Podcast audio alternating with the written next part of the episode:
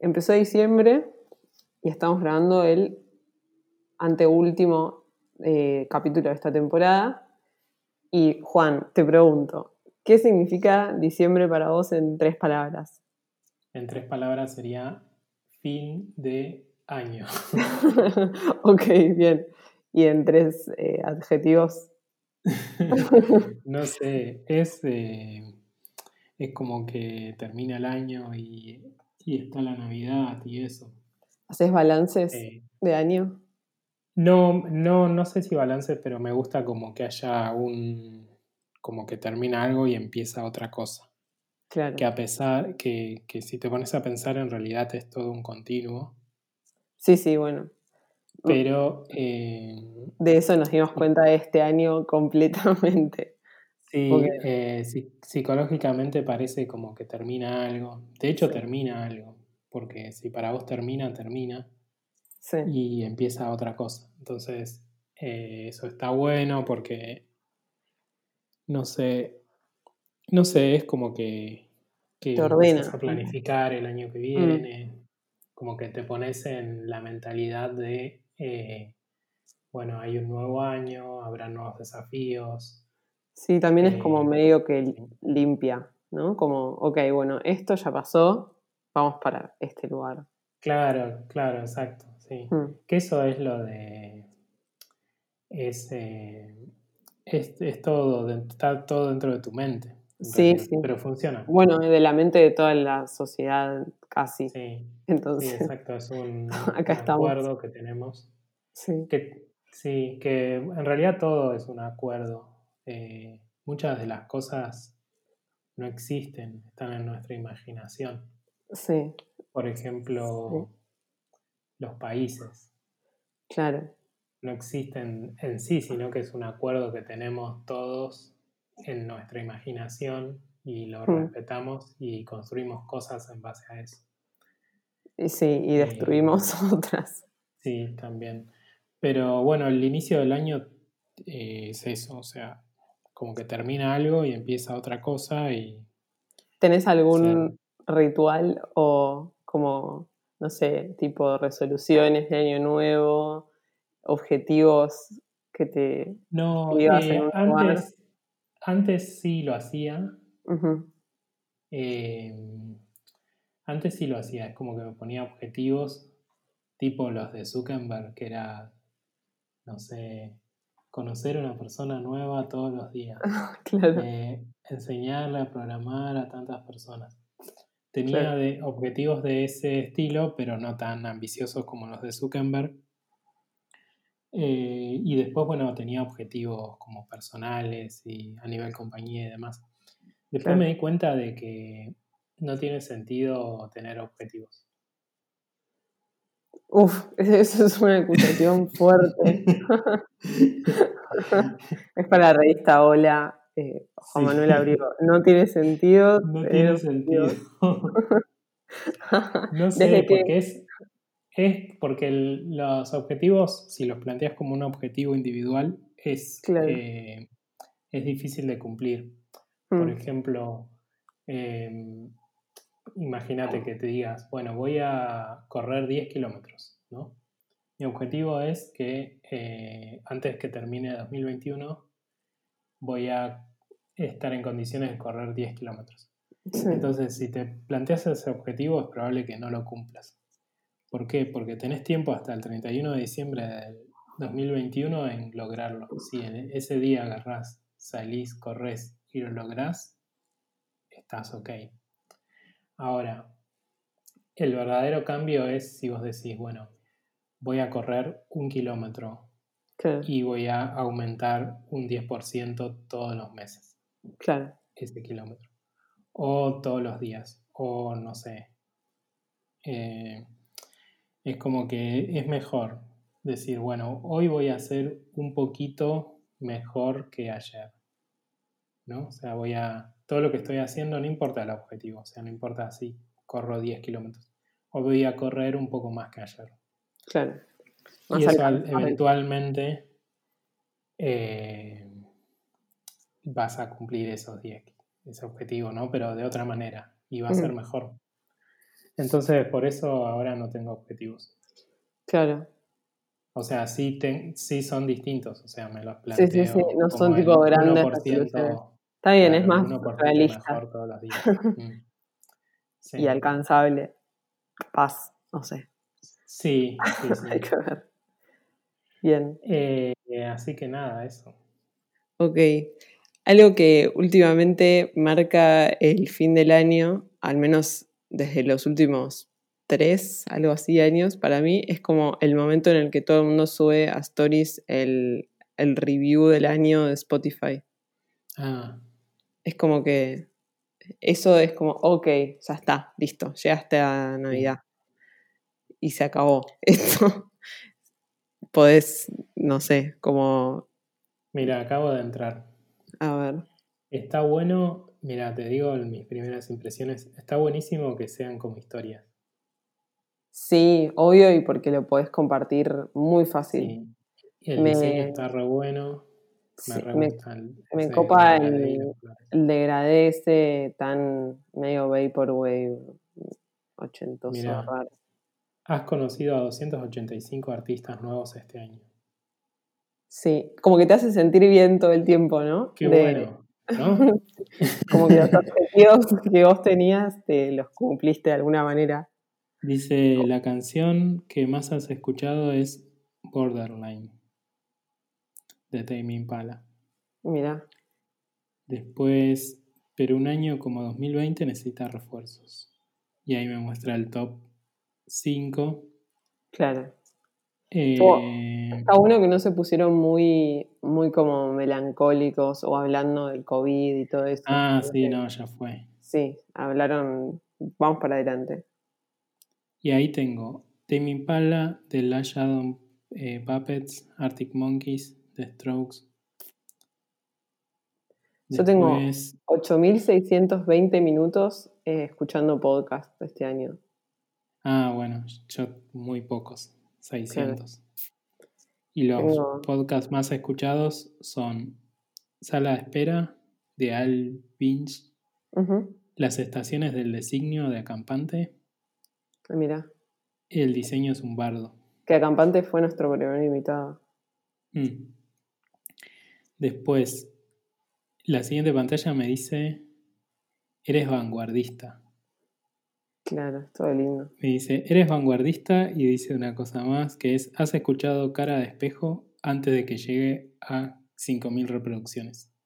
Claro, ese dato está bueno y a mí me dice de, yo la tengo que soy del 0.5 de su audiencia que más los escuchó. Entonces, me hace sentir muy fan. Sí. Y después, bueno, escuché 679 artistas este año. Y la lista es clásica de Strokes, Tame Impala, Arctic Monkeys, Drake. Bien. ¿Y los artistas se condicen con las canciones? Sí, sí, también. Ah, bien. Algo que tiene. más o menos parejo. Claro. Igual no. Siento que no escuché tanta música. ¿Cuántos eh, minutos? 25.000. Ah, bueno, no está mal. No está mal. Algo que me gusta es que, viste, cuando llegas al final de las stories de Spotify, que entre paréntesis estamos hablando de stories de Spotify y ahora todo tiene stories. Eh, próximamente, bueno. Y mm, nada, llegas al final y te, lo da como para compartir en otra story, en alguna otra plataforma que a vos te guste. Y primero hicieron muchas cosas interesantes como de diseño. Eh, le dejaron mucho borde, ¿viste? Entonces te entra en cualquiera de las plataformas. Que eso como que no lo podían resolver de otra manera, pero no te pueden dar de 40 dimensiones, todo que esto está bueno. Y después te dejan elegir como, te, dan, tenés el fondo de ese siempre y después puedes hacer unas mini personalizaciones. Claro, Negro, celeste, un poco más rosa y te hacen algo un poco menos estático. Está bueno. Mm. Sí. Siempre, bueno, es interesante. Y lo logran cada vez como que para mí es como eso de fin de año que la gente está buscando un poco el balance, pero que sea como, como medio automático. que, te lo hagan un poquito. Decime las cosas que hice bien y vamos para adelante.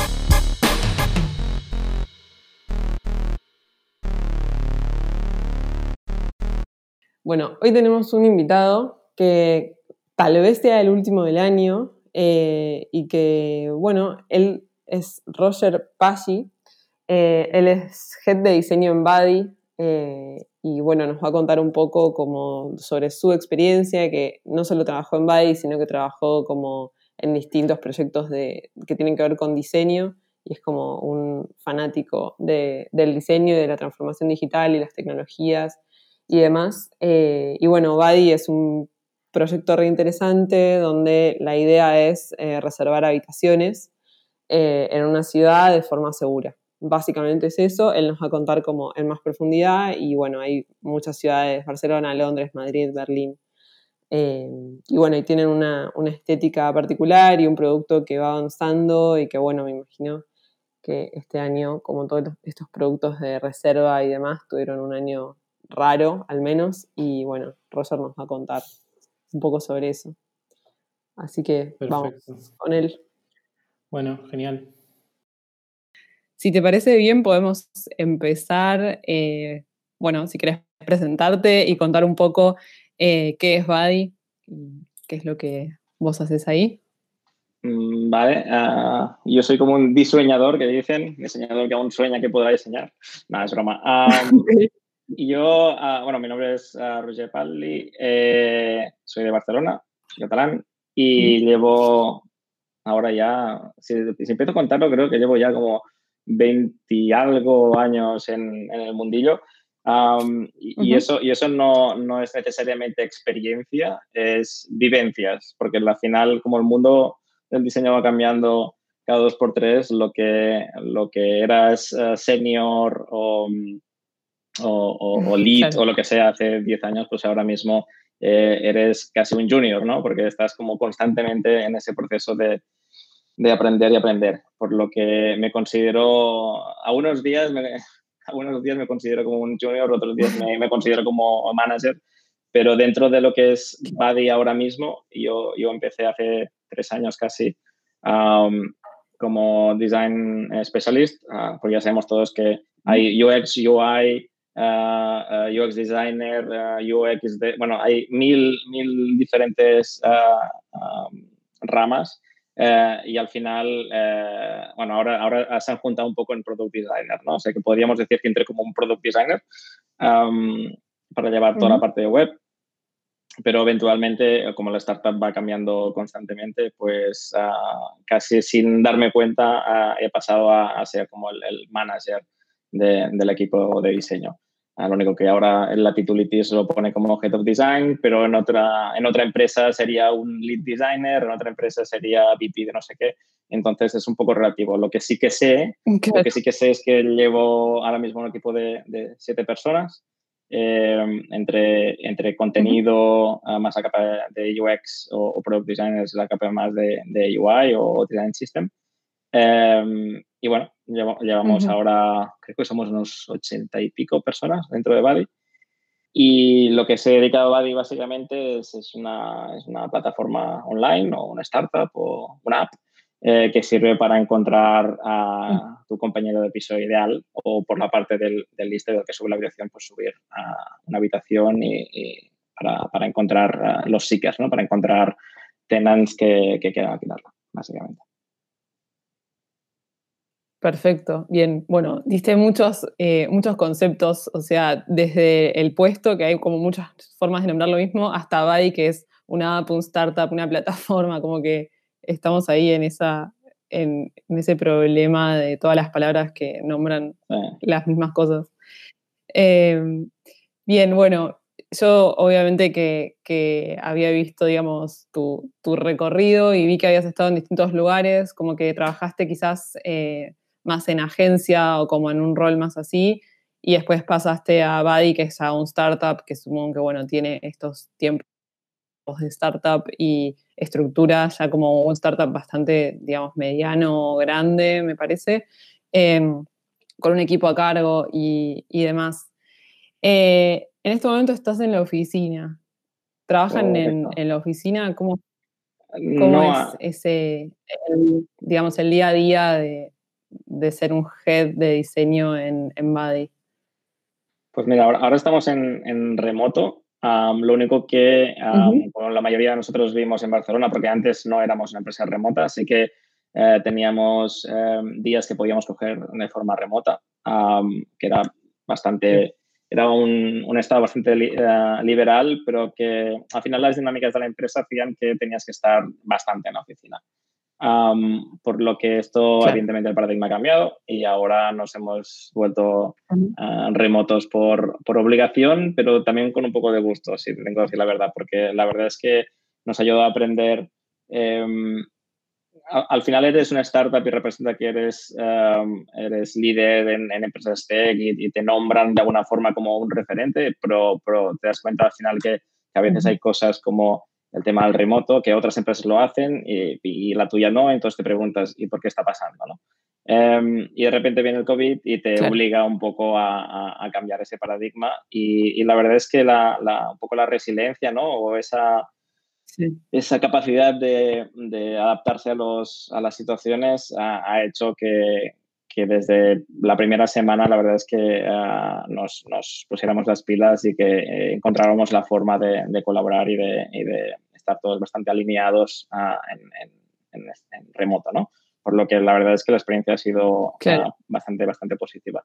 Entonces ahora el funcionamiento es que tú puedes venir a la oficina, evidentemente con todas las medidas de seguridad y tal, eh, pero bueno, si necesitas ir a la oficina, porque bueno, hay, hay, muchos contextos, ¿no? Hay gente que, pues bueno, pues tiene niños o, hay, o que necesita estar un día muy concentrado, pues entonces eh, pues tenemos un sistema que, que, puedes venir a la oficina si, si lo necesitas.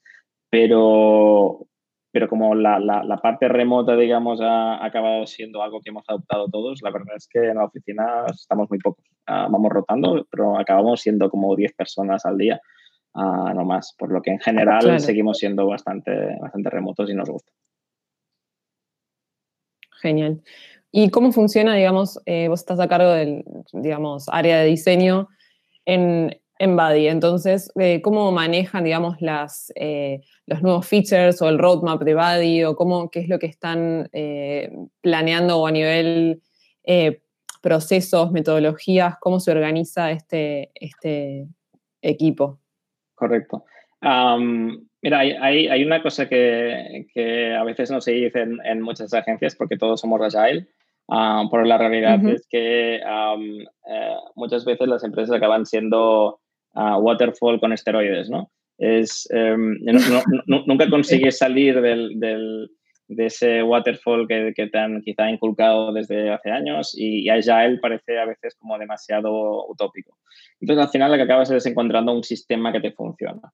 Y, y, a cabo de los años yo creo que, que más o menos lo, hemos encontrado. Va, va evolucionando, evolucionando en el tiempo, pero creo que hemos encontrado un sistema. Entonces, a lo que hacemos es, estamos um, repartidos ahora mismo como con, con squads, con muchas empresas, pero, pero no, no, somos un squad típico, sino que lo que hacemos es, uh, lo que trabajamos más es intentar ser lo más cross-functional uh, posible. O sea, colaborar, hablar y si hay que hablar cuatro veces de una cosa, se habla cuatro veces para que todo el mundo esté, esté alineado. Em, antes no ocurría tanto porque al final hacías ah, reuniones, ah, que es, uno de los grandes cánceres de, las, de, las, empresas, y ahora mismo hemos encontrado que hay otros canales, ¿no? Para, tienes desde un Slack, desde un thread de email, desde una reunión en sí, pero sin tener que meter a todo el mundo dentro, delegar, empoderar según qué perfiles, y entonces te das cuenta que que, bueno, que todo ha ido cambiando en estos últimos meses. Entonces, lo que hacemos ahora es, eh, sobre todo que hay ah, bastante la figura del, del, owner, que el owner no es la persona que dice lo vamos a hacer así, es simplemente el que se encarga de, de, involucrar a las personas necesarias para sacar un proyecto adelante y uh, hace como el seguimiento desde el principio al fin. Y ese owner puede ser um, un diseñador más junior que, lidera una, una, parte más pequeña desde un PO o desde el propio CEO. Entonces, em, eh, estamos intentando generar esas dinámicas lo, las veces que podemos, porque a veces es posible, a veces no. Pero um, nos está funcionando bastante bien, tengo que decir. O sea que en sentido súper bien. Y ahora, y lo que hacemos de forma regular es sobre todo haciendo reuniones de, para alinearnos, uh, retrospectives también desde dentro del equipo para, para asegurarnos de que, de que, bueno, a veces hay, hay temas de, que son de trabajo, que son puramente de, pues hay que diseñar una pantalla o hay que hacer algo y a veces hay otros temas que son más a nivel personal o a nivel de, de career path o algo o que, que, que, es bueno que se comenten eh, eh, dentro del equipo para, para, que haya visibilidad, ¿no? Para que todo el mundo vea que Ah, bueno, lo que tú dabas por sentado, pues a otra persona pues es algo que le, le asusta o que no le gusta y entonces eh, es encontrar un poco, democratizar un poco los departamentos para que no todo lo decida una persona, básicamente. Eh, lo que decía es, bueno, vos mencionaste Agile, que es como, bueno, medio una obligación casi mencionarlo, creo que en todas las conversaciones del podcast en algún momento aparece procesos y, digamos, formas de, digamos, manejar equipos y de pensar en un roadmap y demás. ¿Cuál sería como tu opinión, si es que tenés una, sobre el design thinking? yo creo que design thinking, igual que, que todas las metodologías que, que, existen, o, no te diré que están de moda, pero un poco sí, ¿no? Todas, todas las que eh, de golpe todas las empresas dicen, wow, tenemos que adoptar esto. Igual que ahora todos están haciendo UX o todos están haciendo, eh, tienen UX Writer o ahora todos tienen, porque son, son como cosas, cosas nuevas que, que, salen y que todo el mundo tiene que tener. Para mí el design thinking, igual que otras metodologías, es, es como un lienzo, ¿no? Son como una serie de normas que puedes coger, pero que las tienes que adaptar a tus, a tus necesidades. Yo no he encontrado, sinceramente, ninguna metodología de libro que la hayas aplicado de libro y que te haya salido y que me, me haya salido y dices, ah, pues he encontrado la panacea. La tienes que adaptar porque al final un libro habla de, de figuras, habla de, de, roles, pero al final las empresas se trata de personas y, y, no todas las personas han estudiado en la misma universidad el máster de, de, Agile y, y, y, lo entienden de forma distinta y, interactúas con estas personas y esas personas tienen eh, diferentes contextos, diferentes inquietudes, entonces tienes que, eh, tienes que manejar un poco cómo, cómo, cómo llevar los proyectos con, con, esos perfiles concretos, ¿no? Entonces, a veces siempre dicen, bueno, tienes que haber un Scrum Master. Pues, mira, nosotros, por ejemplo, no tenemos y, tampoco pasa nada, Entonces, sí, sí, sí, Uh, hace no mucho salía un artículo que, de un ex former de Spotify que hablaba que eh, se, escribió un libro sobre la metodología que tenía Spotify para hacer los proyectos y que al cabo de tres años se demostró que ni, ellos lo utilizaban porque no les servía. Y, y, eso no quiere decir que en el momento que lo escribieran no les sirviera, simplemente que han evolucionado a un nivel que ahora eso ya no les sirve y han tenido que evolucionar hacia otro modelo. Entonces, para nosotros es exactamente lo mismo. lo que estamos usando ahora nos funciona, pero venimos de uno que un modelo que no funcionaba y el que tenemos seguramente podría funcionar mejor. Entonces, es esa capacidad de adaptación de, decir, oye, esto nos funciona, ¿por qué no probamos esto? Ah, pues, ah, pues no, esto va mejor o esto, esto pues la hemos liado. Al final es, acabas, la, propia metodología irónicamente acaba, acaba siendo uno, un, sprint, ¿no? O sea, pruebas, pruebas esa, metodología y al cabo de dos semanas, de un mes, ah, haces una retro, ves que si funciona o no eh, y validas y entonces dices, vale, pues esto no ha funcionado, pues, ah, pues nada, pues probamos otra cosa nueva y vamos, y vamos encontrando el camino. Y es continuo, porque nunca, nunca acabas con una metodología que te funcione siempre, porque consigues monetizar y al cabo de seis meses eh, con la monetización llega otro aspecto que no tenías en cuenta y tienes que volver a cambiarlo todo. Entonces Bueno, este año es medio paradigmático en relación a eso, ¿no? Como que apareció una pandemia de repente y todos tuvimos que replantearnos procesos, formas. La vida. Sí, sí. la vida, todo, el futuro. Sí, sí, sí, una eh, locura, una. Esto va, bueno, bastante relacionado con eso que vos decías de me siento junior a veces, me siento manager a veces, vas cambiando todo el tiempo y creo que, se relaciona. ¿Cómo haces para mantenerte, eh, digamos, actualizado o mantenerte em, en constante como adquiriendo conocimiento o estando al tanto de las nuevas metodologías que surjan o las cosas que se escriban o las tendencias del diseño o, bueno, todo esto que, va apareciendo? ¿Tenés alguna...? Es, es, muy curioso porque hace unos años eh, miraba, miraba Dribble eh, y miraba mucho qué, tendencia de diseño hay ahora mismo, cuáles... Y, y con el tiempo eh, yo, yo, estaba como emperrado porque al final eh, yo vengo de, de, diseño, diseño, diseño, entonces más visual, entonces era como, no, no, no, el, visual es la, solución y todo el resto, todo va alrededor de eso, ¿no? Al final cuando, estás, cuando estás en agencia es, es, una locura. Y después llegas al producto y te das cuenta que es, que es un poco distinto. Y después cuando te metes aún más en producto te das cuenta que, que, el, que el diseño, el concepto de diseño ya no es diseñar algo tangible, algo físico, algo visual, sino que es diseñar una estrategia. Eh, y la estrategia cambia por cada, por cada proyecto que lanzas, ¿no?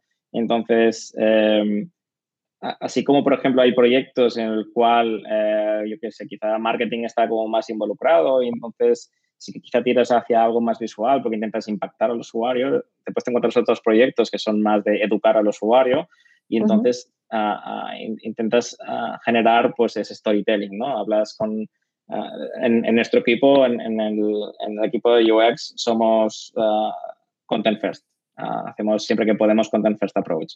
Y entonces es, primero generamos el contenido, vemos que tiene sentido, hay ese storytelling ¿no? que queremos contar.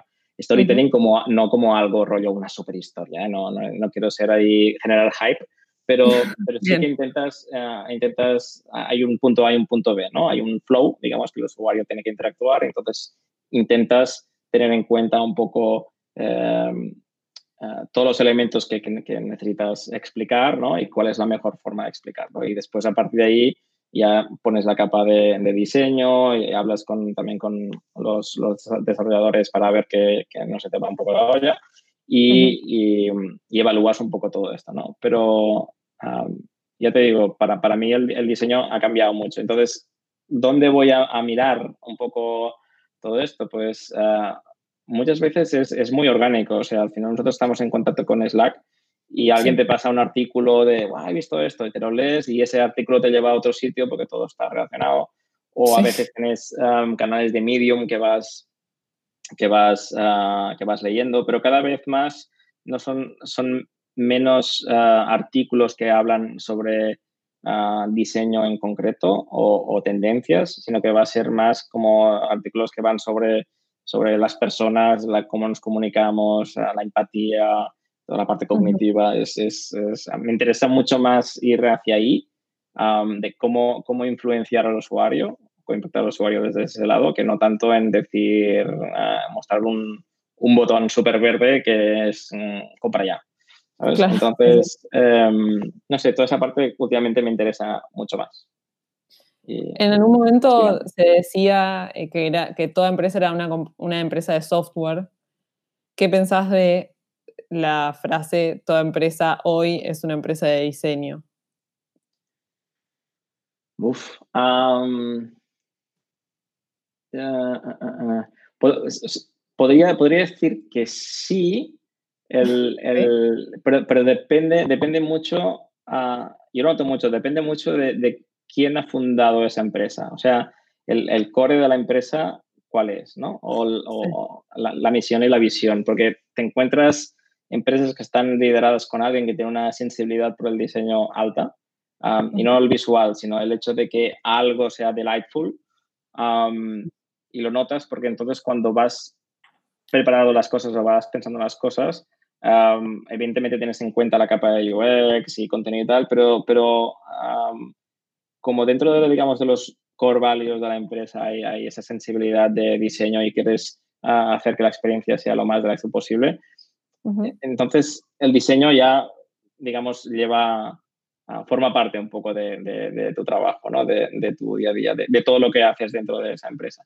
Hay otras que quizá han empezado, han empezado desde una parte más tech, ah, o el, cuando se empezó tenían esa... sí, era una empresa tecnológica y entonces el, diseño ha venido después, ¿no? Después, al final eh, se pensó todo quizá desde un punto de vista mucho más ah, de, desarrollo. las capas de UX han, venido después y entonces encajar quizá les ha costado más. Pero que seguramente tecnológicamente son empresas que, que hacen virguerías. Entonces, mm, te diría que, es, que, que al final son las personas que, que, normalmente son las que los founders, ¿no? Eh, y no lo digo por el founder de, de Bad en concreto, pero en, en general las, las, que me he encontrado, Em, que son personas que, que, evidentemente son influyentes en el día a día, son las que acaban, uh, ¿cómo te lo diría? Acaban siendo las que influencian un poco que, que una empresa sea más de diseño, sea más tecnológica. Hay, hay un poco de todo ahora, ahora mismo. Sí que es verdad que hay, hay un equilibrio, hoy en día noto un equilibrio mucho más uh, claro en las diferentes eh, áreas, ¿no? entre la parte de business, eh, es que algunas son más user-centric, otras...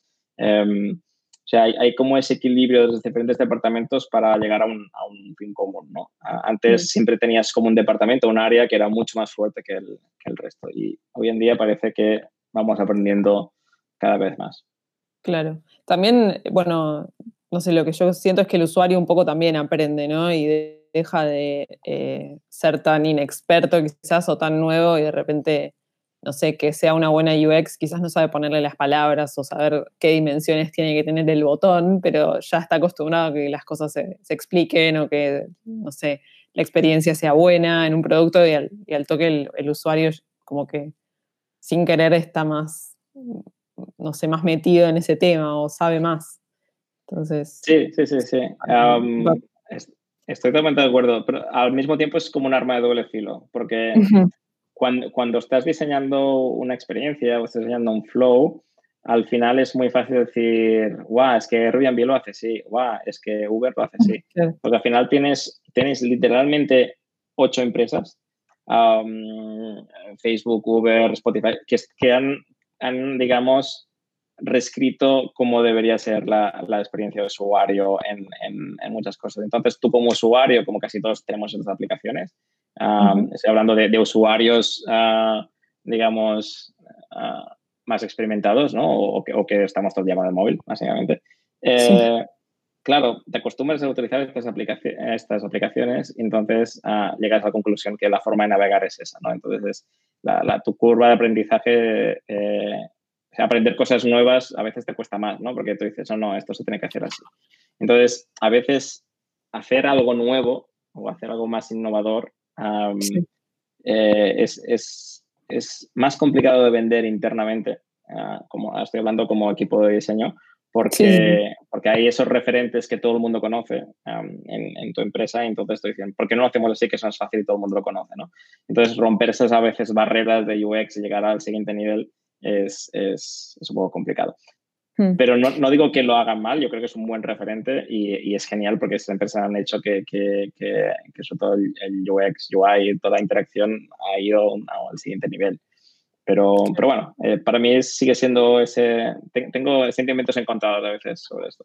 Sí, está re interesante. También pasa mucho, al menos yo desde quizás la parte más de contenido veo que antes mencionabas Dribble, ahora hay como la cantidad de rediseño y rediseño y rediseño de la pantalla de Uber, viste que se da mucho eso de, no sé, llevarlo al extremo, o la, la proliferación, digamos, de cuentas que te explican cómo hacer UX, cómo hacer UX, y esa como también a mí me pasa como que se pierde un poco el rumbo, dejamos de saber, bueno, pero ¿para dónde voy? ¿Quién sabe de esto? ¿Cómo? No sé, es difícil sin referentes así como más, más claros. Correcto, es el, es el, yo creo que es uno de los grandes problemas de, en los cuales la educación uh, para mí es el, es el siguiente nivel. Siempre hay, hay áreas que, que, viene alguien y la reinventa. Para mí la educación es, es uno de los siguientes, porque al final eh, tú haces el contenido para hacer un máster, por ejemplo, de UX y tardas, sí. me invento, ¿eh? un año en crearlo. Entonces, el siguiente año das el curso y ese curso está bastante actualizado, bastante al día. Los claro. que vienen al siguiente curso, si no has actualizado ese contenido, ese contenido ya está updated. Ya no, no, es que no sirva, pero ya nadie te va a pagar, me meto, ¿eh? 6.000 euros para hacer ese curso, porque, porque lo van a encontrar eh, los recursos en otros sitios. Entonces, todo pasa tan rápido y el, y el contenido y la, es, es, tan efímero que, que, reinventar un poco esa parte de cómo podemos estar al día, aprender sin... sin ah, es, es, algo, es, algo, es algo cambiado. Yo hace poco hice un, un máster en lavado y, que, que, me parece genial y con los compañeros fue, fue increíble. Eh, pero de alguna forma acabé aprendiendo más interactuando con la gente del curso porque cada uno tenía, ¿sabes? Tenía un nuevo contenido que me decía, guau, tío, porque he visto esto, tal, ah, pues yo he visto lo otro, ah, pues tal. Y entonces llega un punto que, que, dices, vale, entonces estoy haciendo un curso que me está enseñando muchas cosas de base que están muy bien, pero al final la, la, lo último, la tendencia, lo que, lo que se está moviendo ahora, lo, lo que he haciendo haciendo networking, ¿no? colaborando con otra gente y, y, relacionándome con, con, gente. Entonces, te deja un poco de, de, también ese sabor agridulce de decir, bueno, cómo, cómo lo hacemos, ¿no? Cómo reinventamos un poco la, la, educación. Sí, sí, totalmente, totalmente. De hecho, te iba a preguntar antes, pero después mm, se fue un poco el tema, pero si volverías a estudiar, vos estudiaste diseño en la UOC, ¿no? Eh, si, si, volverías a estudiar lo mismo para dedicarte a esto o si mm, tomarías otro, otro enfoque, ¿qué, ¿qué pensás con respecto a eso? Pues, pues no, no, no, sabría qué decirte. La, verdad es que yo en, en, su día, estudiar, estudiar, lo primero que estudié fue informática. Uh, fue, fue, bueno, me, me, encantaba montar y desmontar cosas cuando era pequeño. Uh, yo creo que tenía, tenía todo algo. Y entonces eh, mis, mis padres, uh, como yo sabía que estudiar, pues dijeron, oye, pues al niño le gusta montar y enchufar cosas, pues lo metemos en informática, ¿no? Entonces estudié eso, se me daba bien, pero tampoco no es que me apasionara mucho. Y, y bueno, de casualidades de la vida acabé, acabé trabajando en una mini startup, que en aquel momento no se llamaba startups, era una empresa pequeña. Y, mm, y ahí, uh, bueno, um, acabé haciendo cosas de diseño porque, bueno, era como el becario. Me empezó a gustar y dije, ah, pues mira, esto es lo que me mola. Entonces, a los que debía tener yo 24, 25 años, entonces empecé diseño, de alguna forma. O sea, yo me había interesado, era un hobby, pero empecé. Y, y, y, eso me ha llevado a donde estoy ahora, pero no, no te sé decir, porque también, me, que también quería ser astronauta y cocinero. Astronauta era un poco complicado, pero quizá, quizá ahora sería chef. O sea, nunca se sabe. Pero, pero sí que es verdad que el diseño siempre me ha apasionado desde, desde muy pequeño, dibujar, o sea, en, en, muchas formas. O sea que tiene muchas posibilidades de que me hubiera acabado dedicando al, al diseño anyway no sé si haciendo este máster en concreto, pero algo que estuviera relacionado con, con, el arte. Bueno, cocinar y diseñar no está tan lejos todavía, creo que ¿No? podés, podés mirar por ese lugar. Bien, eh, sí. una pregunta más con respecto a Badi, eh, ¿qué es lo que más te, digamos, te interesa o lo que más destacás de, del producto? A mí lo que, lo que me gusta más de, de Badi en ese sentido es que, o sea, es, es un lienzo en blanco. Es, uh, por mucho que eh, estés hablando de, habitaciones, uh, lo, que estás de alguna forma eh, cambiando o reinventando es, todo el market. Uh, toda, todo el marketplace de rental eh, lo está reinventando. Entonces, mm, hay tanto por hacer que, que al final es, um, estás trabajando en algo y, y, y, ya alguien te está hablando de una cosa que ha visto en algún sitio tal y dices, wow, ¿cómo haría hacer esto? Pero sí. eso te lleva a otra cosa que quizá aparcaste hace un tiempo. Entonces, está, es, estamos en constante ebullición de, de, nuevos proyectos y nuevas cosas. Entonces, a mí esa, esa non-stop, ¿no? esa dinámica de, de, de cosas nuevas, de vamos a probarlo, es, eso me, es lo que me motiva. Uh, yo no podría estar trabajando en una empresa que, Uh, que quizás estás, pruebas un producto cada, yo qué sé, cada una vez al año, cada seis meses mm. y, y, estás como esperando de a ver qué pasará, ¿no? O, o, o que haya un, un, un, roadmap muy a largo plazo. A mí me gusta claro. más algo más a corto plazo que realmente veas que el usuario lo usa, interactúa, aprende, entonces lo, lo ya no le gusta, entonces porque no le gusta, entonces encontrar la forma de que le voy a reenganchar y no sé, es, es un poco una droga, no, pero la verdad es que me encanta. Perfecto. Bien, bueno, genial. Bueno, ya para terminar, una pregunta que, hacemos siempre es que nos recomienden algo, cualquier cosa. Eh, puede ser una película, una canción, un libro, lo que sea. Bueno, yo, supongo que, todo el mundo, ah, porque todo el mundo tiene Netflix al final, eh, esta, este documental que es... Ah, ay, mm, ¿Cómo es? Bueno, lo acaban, de lanzar hace muy poco, soy, soy fatal con los nombres, pero habla un poco de, todo, el, todo el mundillo de, de, startups que, que, nacieron hace un tiempo y, y, se queda con una frase, hay un momento que dice una frase muy curiosa, um, de social... Social Dilemma. de Social Dilemma, correcto, correcto, es esta. Muchas gracias. Um, y hay, hay un momento que, que, te dice si, si, como que si el producto es gratis, eh, tú eres el producto. es, es, Bien. es brutal porque al final, ah, cuando lo vi, después me, me dije, wow, pues vale, es gratis. Ah, vaya. Entonces, em, te, te, hace pensar, ¿no? Ah, evidentemente, hablan de redes sociales masivas y tal, ¿no? Pero sí que te hace pensar de, de, de cómo de cómo formamos un poco todos parte del problema y de la solución y, y, tener sobre todo en cuenta eso, ¿no? O sea, UX no es solo diseño, no, no solo diseñas un poco todo lo de toda la parte quizá visual, la estrategia y tal, sino que al final cuando estás solucionando algo, un problema, estás solucionando algo mucho más grande. Entonces, me quedo, me quedo con eso, con, con, con este documental que es súper interesante. Te puedo decir muchas más cosas, pero, pero esto me, me parece, me parece ahora en los tiempos que estamos. Es para hacer un, un capítulo entero de, de, este documental porque es muy, sí, sí, sí, muy interesante. te, te, vienen ganas de, de borrarte todas las redes sociales después de verlo. Sí, sí, bueno, claro. Después no lo haces. Entonces te quedas, vaya, ¿esto es dopamina o qué es? Claro, después tuiteas y decís qué malo o qué bueno esto o qué raro es y te quedas en el círculo de las redes. pero bueno, es así. Correcto. Y, la, y, la, que no te vas a borrar, evidentemente, es Netflix, que es donde la has visto. O sea, es, es todo un...